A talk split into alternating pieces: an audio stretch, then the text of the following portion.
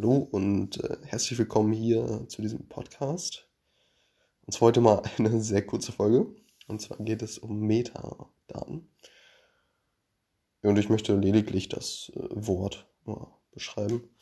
Ähm, Metadaten sind quasi beschreibende Daten. Also die beschreiben die eigentlichen Daten, die beschreiben etwas. Beispielsweise bei WhatsApp. Bei WhatsApp bist du sind die, ja, die Dinge, die du in deinem Chat schreibst, verschlüsselt.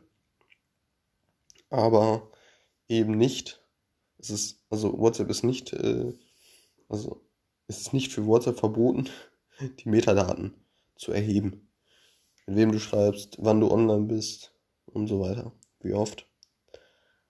Und das sind ja ebenfalls sehr, sehr, sehr, sehr spannende Themen.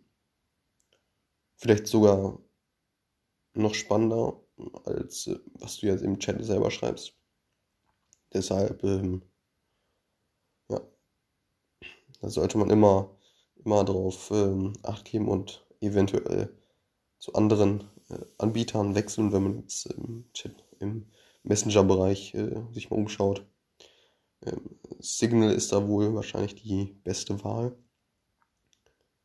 Und genau, da sollte man schauen. Man kann sogar, hm, du als Privatperson kannst schauen, wann ich online bin und dann, also nur weil du weißt, wie meine Handynummer geht, ähm, kannst du zum Beispiel schauen, wann ich immer online bin. Und ja, jetzt noch, das war jetzt noch ein anderes Thema. Aber siehst, äh, Metadaten sind wichtig und äh, den Begriff sollte man mal gehört haben.